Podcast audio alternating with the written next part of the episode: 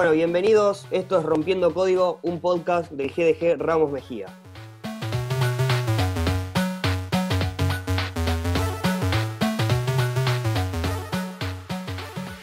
Estamos con, con Mati, Facu, Seba, y vamos a estar hablando un poquito de, nada, cómo fue el crecimiento de la informática con el pasar de los años, alguna que otra nerdeada, y bueno, eh, esto es un poquito a distancia, no estamos en, en Doers, que por cierto le mandamos un saludo a- al ecosistema emprendedor del oeste, Gastón que nos debe estar escuchando.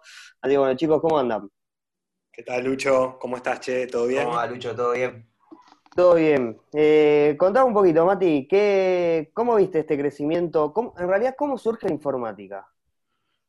Ah, En general, Bueno. acá Seba, Facu, para ustedes, ¿cómo surge a nivel personal, al, al margen de lo que pasó en la historia? Al margen de lo que pasó en la historia, mirá, o sea, no estamos hablando de hace mucho tiempo igual. Por ahí está bueno referirse a lo que es la informática dentro de una organización, eh, todo lo que es la informatización de una organización a lo largo de los años. Eh, hay, que, hay que tener en cuenta que, bueno, no tiene muchos años el tema de, automatizar la información y- y de empezar a necesitar tener la, la- información o los datos en un medio digital. No tiene muchos años. Al principio, eh, el departamento de informática o el departamento de tecnología estaba sumido a lo que era un, un sótano de la empresa. Digamos, eh, para que tengas una idea, el director de la empresa, para ver una pirámide, vos lo tendrías arriba de todo, y lo que es informática lo tenías abajo de todo, pero incluso tan abajo que estaban en un sótano. Entonces, eh, básicamente lo que hacían era atender algunas necesidades de actualización de algún software que tenía alguna máquina, eh, alguna necesidad de cambio de hardware, porque bueno, digamos, no hay que pensar la informática sin el avance del hardware. Eh, de hecho, antes que el software, sabemos todo que, digamos, está el hardware, ¿no? Digamos, o sea, primero es lograr unir las piezas para después eh, darle cierta lógica. Así que el trabajo de lo que es un desarrollador se conoce no hasta hace mucho, y el primer, el primer trabajo que tenía que ver con informática estaba relacionado básicamente al soporte. ¿no? Hay, una, hay una serie que está buena, IT Crowd, no sé si, si, bueno, espero que la puedan ver porque la verdad que es un flash. Sí, la vimos. Bueno. Excelente. Bueno, pero es una es, es bastante verdad lo que dice, ¿no? Porque, digamos, hace 20 años, 25 años, un poco la, la manera de trabajo era eso. No me quiero extender muchos años más atrás, ¿no? O sea, no quiero hablar de cuando se imprimían en tarjetas perforadas y demás los programas y demás, porque bueno. Eh, pero en Igual- definitiva, igual cuando. te, meto, te meto un paréntesis con eso. Eh, ¿Llegaste a compilar código con las tarjetas? Tenías que ir a, creo que acá en Argentina vive una sola máquina, creo que era una, una en Córdoba y la otra era, creo, en la Facultad de Económicas, si mal me pueden corregir igual. En la UTN, Eh, o en la UTN creo que estaba. En la UTN. La UTN, es- Y tenían que llevar y tipo le pifiaste Una de un las primeras computadoras en Argentina. Una de las primeras computadoras en Argentina estuvo en el Instituto de Cálculo en la en Ciudad Universitaria. Fue la que trajo el maestro Sadowski. Tal cual, entonces ahí está, no, no, no, perfecto, buen dato el de, el de Facu, yo el- lo estaba refrescando un poco y así es. El, el profe- que hoy ya tienen una fundación y, y hacen un montón de, de cosas por, por la parte del pensamiento Claro. Fundación, bueno, Fundación Sadowski es en honor a él. Exactamente. Sí, Tal- cual. Eh, que- Mati, seguí La que primera gran compu estuvo hoy. Tal cual. No, no, no, por justamente. favor, sumen, sumen info. Acá, acá en Argentina, ¿no? Sí, Tal Acá en Argentina. Vos, Mati, llegaste- computadoras ya estaban en funcionamiento. Pues, Estamos hablando del 50 aproximadamente que llegó la primera acá a Argentina, pero ya venían con bastante tiempo en, en Estados Unidos y en Europa. Y un, y un poco lo que decías, Mati, eh, del tema del hardware, por más que bueno, quizás nos vamos un poquito de años atrás, eh, podemos hablar ni más ni menos de, Alan Turing, que, con el hardware pudo descifrar las, incógnitas de, lo que pasaba entre Alemania y la guerra mundial y demás, eh, que bueno, que fue un punto, un punto a favor para lo que empezó a hacer quizás después, todo el progreso que hubo también con, otros científicos y demás, que eso fue lo que realmente eh, generó el cambio tecnológico. No solo ahí surge, porque muchos nombran a una persona o a un suceso. Claro, sí, sí, sí. Sí, pero bueno, Alan Turing es como... No, no, no, no. Sí, es como el papá, digamos. Alan Turing es como uno de los padres. Entonces el abuelo. y empezamos pero después hay, más. Tal cual. A ver, eh, la, realidad es que fue como, como un conjunto de sucesos y de personas que fueron sumando a, que hoy por hoy podamos tener lo que tenemos. Y de hecho hoy se llegó al punto máximo de reducción de, lo que puede ser el tema de, silicio y demás, que tiene que hacer procesadores con varios núcleos, no pueden hacer procesadores más chicos. Eh, así que bueno, llegamos a una etapa quizás de antes de estar con máquinas enormes, Mati se ríe, eh, al tener la capacidad mínima y llegar a, un punto de, no poder quizás escalar más con eso y empezar a, a, pensar en otro tipo de computación, una computación quizás con procesadores cuánticos, eh, que creo que hay tres, cuatro empresas que nada más eh, están en el mundo eh, con eso. Una es IBM, la otra es, una empresa que compró Google, y hay dos empresas más, que ahora no recuerdo los nombres, pero hay creo que cuatro empresas nada más que están trabajando con procesadores cuánticos. Sí, eso es la computación cuántica, hoy es una realidad, ya hay computadores cuánticos, pero están pañales, digamos, eso, ¿no? Está como estaríamos hablando de las computadoras en los años 50, 40, 50 más o menos aproximadamente. O sea, para ver, para ver eh, una computadora cuántica funcional a nivel negocio, que la puedan usar los usuarios comunes. Y permitime decirte algo, permitime decirte algo con eso. Eh, vos hoy podés usar una computadora cuántica desde la nube, te conectás a, al servicio que ofrece IBM. Google, IBM también, y lo podés usar. Sí, sí, IBM, Google te ofrece. Vos, vos tenés que hacer la diferencia quizás en el uso que le podés dar, porque quizás un, un procesador cuántico o una computadora cuántica no, no es necesario para un usuario de consumidor final, y sí quizás se puede escalar desde una perspectiva más corporativa. Es, dependiendo de es dependiendo de las necesidades. O sea, hoy se busca una solución eh, cuántica, digamos, por el nivel de procesamiento. Hay demasiados datos y por más que tenemos supercomputadoras que sobrepasan el entendimiento de lo que nosotros podemos manejar hoy acá, estamos teniendo computadoras con una RAM excesiva, con núcleo, una cantidad de núcleos enorme, y así todo, para redes neuronales complejas, se siguen quedando cortas. Entonces, se está llegando a ese límite que predecía Moore, ¿no? La ley de Moore de cada 18 meses vamos a duplicar nuestra capacidad tecnológica, nuestra capacidad de procesamiento. Se está, llegando a ese límite de decir, che, ya no lo podemos hacer más chicos los procesadores porque llega a un nivel cuántico que el silicio falla. Entonces, el, el electrón que controla la puerta lógica se pira y en vez de decir, che, no tenés que pasar, pasa igual.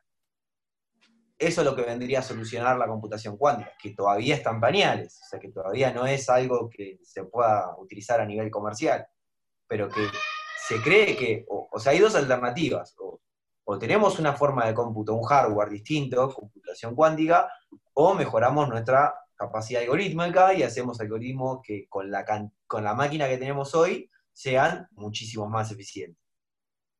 ¿Cómo se pueden hacer algoritmos ¿Cómo pueden ser un poco más, eficientes? Y bueno, hoy, o sea, a partir del 2007 en adelante, cuando el cambió la regla de juego y empezaron a poner más procesadores, más procesadores, eh, empezó la programación en paralelo, la programación en concurrencia y, bueno, hoy se está, se, estudia muchísimo cómo mejorar y cómo hacer algoritmos concurrentes cada vez más y más, más eficientes.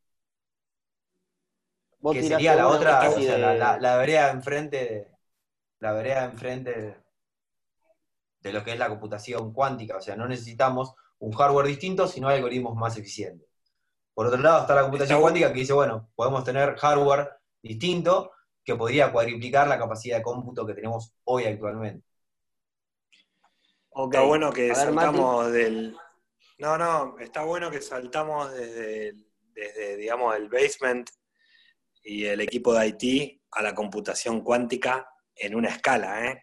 Me encantó eso, me, encantó, me, encantó ese, ese salto cuántico que hicimos, sí, sí. Sí, desde el sótano, desde dos tipos trabajando en el sótano a la computación cuántica en una escala me, pasó, me, pareció fantástico. Lo que yo quiero remarcar por ahí es que la, importancia, digamos, de la informática en la vida de las organizaciones y la vida hoy en día nuestra, ¿no? En definitiva, me parece que eh, Nos rodea por completo. 20 años, 25 años pasó del sótano a estar sentada eh, tomando decisiones con el CEO de una, empresa, ¿no? Tomando decisiones. En la, en la, toma de decisiones de una empresa, con lo cual, eh, digamos, la, penetración de, la informática es cada vez más, más profunda y es cada vez más real time que obliga, en definitiva, a los negocios hoy a tomar decisiones en función de la información que le aportan los datos, ¿no? Con lo cual ahí, como dice Facu, es importante hoy para mí contar con la información adecuada en el momento justo.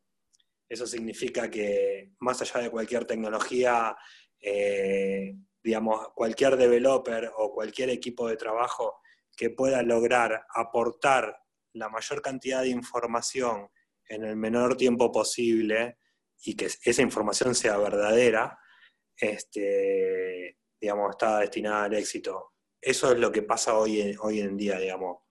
El éxito de cualquier organización está relacionada a la velocidad con la cual pueden tomar decisiones. Este, así que entiendo que si mañana existe un computador, como dicen los gallegos, un ordenador eh, cuántico que nos permita saber en el instante, digamos, determinada información relevante para mi negocio, por supuesto que va a ser adoptado. Eh, ya después lo que es la maduración de esa tecnología la desconozco. A mí me gustaría eh, por ahí acotar más cosas. Em, hoy en día, como dice Mati, está todo relacionado con, con sistemas, digamos lo primero que cuando vos estás acostado en tu cama viendo eh, la televisión, ¿qué tiene que ver ahí? Está una parte, por ahí quizás está sistemas, por los nuevos sistemas como, como los decodificadores digitales, que tienen sus sistemas de eh, navegadores propios que transmiten, tiene que ver la informática y la electrónica. Estás viendo Netflix, ¿qué está ahí? Está relacionado con la informática estás caminando por la calle, estás usando tu celular o estás viendo tu smartwatch o estás viendo un cartel luminoso, ¿qué tiene que ver ahí? La electrónica y sistemas. O sea, hoy en día casi todo está relacionado con eso, por eso, digamos, nos, quizás nos convertimos en eh, un eje eh, no central y principal, sino importante. Sistema se volvió muy importante en todas las empresas porque todo está relacionado con eso. Sí, tal cual. Tal cual, tal cual. Este, a nivel, a nivel, usuario, a, nivel usuario, fíjate que si bien la tecnología nos rodea por completo, porque por completo desde el celular, la tele, la computadora, el trabajo y, todo está relacionado con, de alguna u otra manera con, la tecnología, sin embargo, eh, los usuarios, a nivel usuario, el usuario es como que cada vez lo ve más como una cajita negra, ¿no? Como que cada vez ve, más como que, bueno, yo toco el botón y anda. Yo mando el mensaje y, funciona. Claro, pero como que Facu también. Se separó mucho a nivel. Como era a nivel, a nivel de hace 30, 20, 30 años atrás, los que hacían tecnología, los que usaban la tecnología eran personas que entendían realmente lo que estaba sucediendo detrás y hoy se hizo tan comercial la tecnología que apartó al usuario de eh, los conocimientos necesarios para manipular esa tecnología. Entonces hoy como que hizo usuarios más pasivos. Antes el que usaba internet y, se tenía que dar mañas para usar internet con el teléfono, con el, cablecito y no sé, vos conectabas a internet y tu vieja no podía hablar por teléfono y cosas así, o te armabas y te desarmabas tu PC. Hoy eso prácticamente no existe. Claro. Es como que el usuario final tiene todo servido, toca el botón y anda. Y desconoce por completo toda la ingeniería que hay detrás.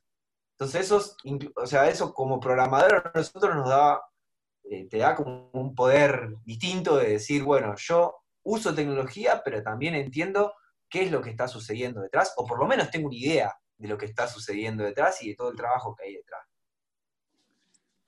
Sí, hay sí, una diferenciación de los tipos de usuarios de hace 30 años a los usuarios de hoy, ¿no? Hoy, si bien tenés una tecnología que te abruma, que está por todos lados, no la mayoría de los usuarios no tienen ni idea de cómo, de cómo funcionan las cosas, simplemente las usan.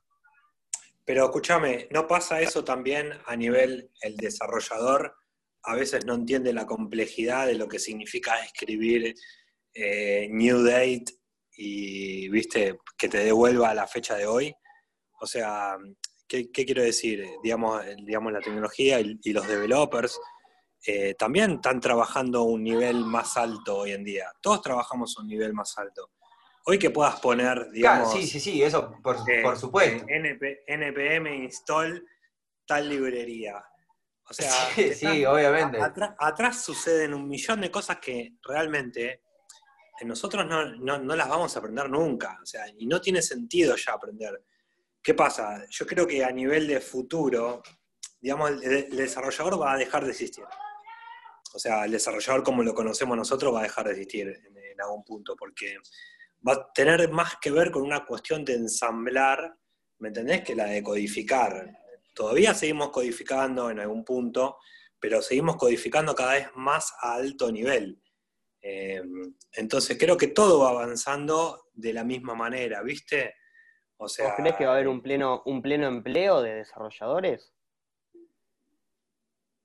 ¿A qué le llamas pleno empleo? No, sí. Como si fuese en un estado de bienestar. Claro, ¿un pleno empleo de desarrolladores o de, capacidad de desarrollo? No, no, yo, o sea, el pleno empleo para mí es una cosa, pero el, digamos que el, que el, desarrollador hoy es el, de la revolución industrial, digamos, de principio de siglo, no me cabe duda, digamos, que hoy el desarrollo es la fábrica de hace 70 años, no me cabe duda. Eh, y bueno, hay que ver qué pasó con eso, ¿no? También como para proyectar a lo que va a venir. la cantidad de eh, software que hay que se escribe día a día es impresionante. Claro, digo. Eh, ¿Y cómo va a ser el desarrollador de dentro de 30 años? No, no, mirá, para, para, mí va a estar básicamente comandado por inteligencia artificial. O sea, para mí esto de que hablaba eh, Facu, de la optimización de algoritmos, nosotros en algún punto tenemos una capacidad eh, limitada de poder mejorar las cosas y lo mejor que podemos hacer es crear una inteligencia que pueda mejorar la capacidad que nosotros ya no podemos mejorar. Así que me parece que la capacidad de desarrollar programas va a estar asociada más a la persona que pueda en algún, en algún punto plantearle la problemática a una inteligencia artificial para que encuentre la mejor solución para eso. Eh, no sé si tiene que ver con escribir código, digamos, ¿viste? Sentarte y escribir como una máquina, eh, sino como decir, ok, tengo que resolver este problema y me, baso en los algoritmos de inteligencia artificial que hay para que me ayuden a entender cuál es la mejor solución. Para mí viene por ahí. O sea que les digo a los desarrolladores, todos tienen su vida útil, digamos. Eh, o sea, no, no, no, no, no, se piensen como desarrolladores eh, con 50 años, ¿viste? Eh, eso ya no va a existir más en algún punto. O sea, esto es un poco lo que, lo que me parece, no sé, no sé qué piensan ustedes. Tiraste medio una bomba.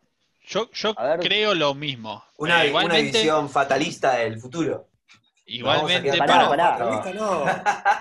que todavía no hablamos de, de la revolución de las máquinas y, que la inteligencia artificial propia se dé cuenta que queremos abusar quizás del uso de, su capacidad que nosotros no tenemos y, bueno, y se revele quizás contra eso, no sé, liberando datos, mostrando... la inteligencia artificial está esperando la computación cuántica. La inteligencia, la inteligencia artificial está esperando la computación cuántica, que, brille la computación cuántica y ahí vamos a ver una, inteligencia artificial completamente distinta a la que hoy conocemos. pero la inteligencia artificial, o sea, la inteligencia artificial que tenemos hoy no fue escrita hoy, fue escrita hace 30 años atrás aproximadamente. Las redes neuronales no son nuevas, no es algo, no es un descubrimiento de ahora. Hoy tenemos la capacidad de cálculo, tenemos la capacidad de cómputo para correr esos tipos de algoritmos.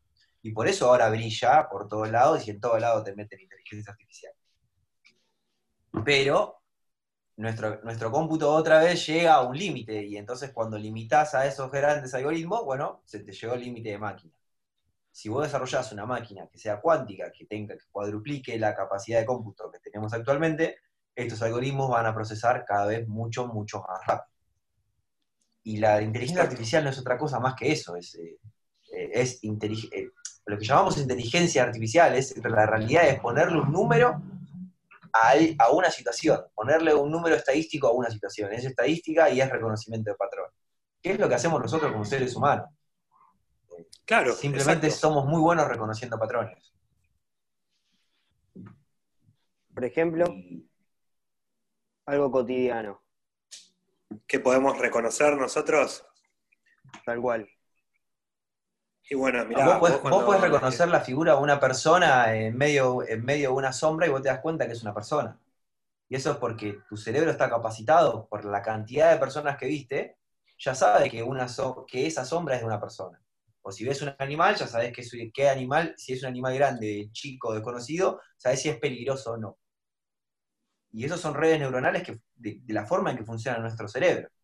Bueno, eso mismo se trata de imitar a nivel máquina, a nivel de inteligencia artificial, la diferencia es que nuestro, nuestro cerebro no funciona como funcionan las computadoras. Nuestro, funciona, nuestro cerebro funciona más, a nivel, más parecido a nivel cuántico que a nivel mecánico. Entonces, cuando vos tengas una capacidad de cálculo cuántica, vas a ver otra inteligencia artificial distinta y mucho más poderosa que la que hoy tenemos. E-, esa es mi, mi visión de lo que es la, la inteligencia artificial del futuro, ¿no? De qué es lo que le está faltando hoy para, dar un salto a la no, es capacidad de campo. Yo lo que veo es que, digamos, la humanidad ha tenido varias etapas. Una ha sido la revolución industrial, que es la última que hemos visto, y esta la revolución del conocimiento.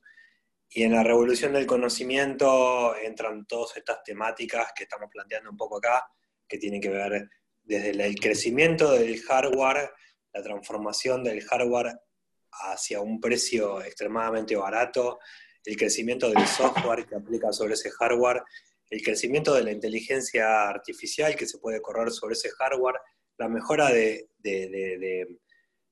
patrones de diseño para, ese software, la mejora de algoritmos, todo esto de introducir eh, la certeza no al 100%, que tiene que ver, como decía Facu, con la inteligencia artificial y esto de decir, em, llega un punto en donde ya no vas a poder, digamos, la mejor solución no la vas a tener vos, sino la va a tener una máquina. Así que eh, dale los datos a una máquina y que la máquina te diga, digamos, cuál es la mejor opción, me parece que es lo que viene.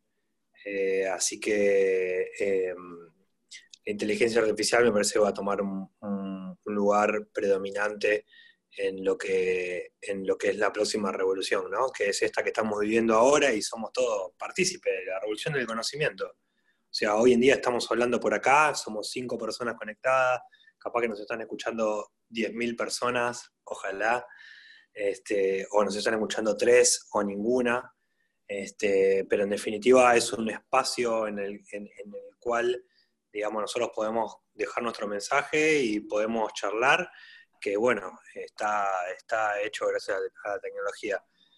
Eh, no, la verdad no, sé mucho más que más agregar, pero...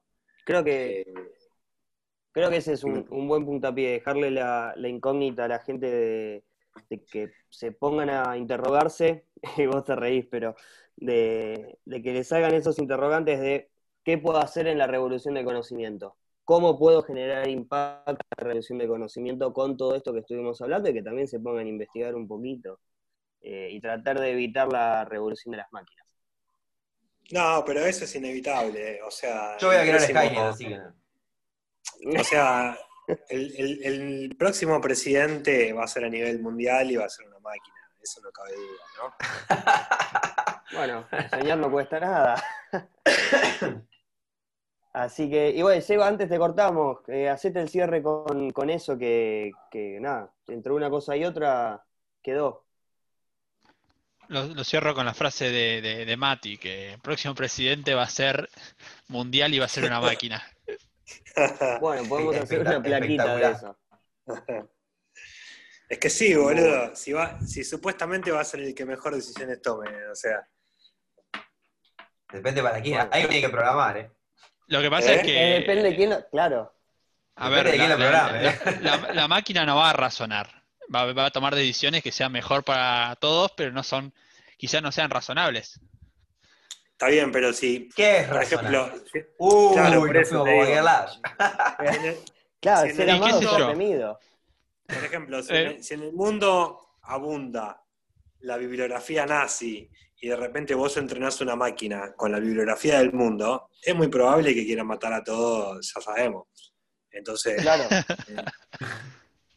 en, términos de, de, cómo entrenamos una máquina para tomar las mejores decisiones, y bueno, si vos la tirás básicamente a toda la bibliografía del mundo, ¿qué saldrá de eso, no? Voy a decir que sale una máquina, una máquina capitalista, o sale una máquina... Esa es una de las grandes interrogantes. Y, socialista. ahora, nos reímos un poco de, todo esto. Eh, es una de las interrogantes que, tenemos bueno, que pero capaz que como nosotros, sociedad. Eh, ¿Quiénes son las personas que van a programar esas inteligencias artificiales? Porque la máquina, las inteligencias artificiales van a hacer lo que programador haga de ellas, digamos. Por eso te digo. Ya sabemos que hubo grandes fallos. Hubo fallos ahora, hace, hace, un tiempo que salió el algoritmo que eh, no reconocía a personas negras. Eh, eso no es un error de la máquina. no es un error de la máquina, es un error del, del, testeo, es un error del, de, cómo entrenaron ese algoritmo.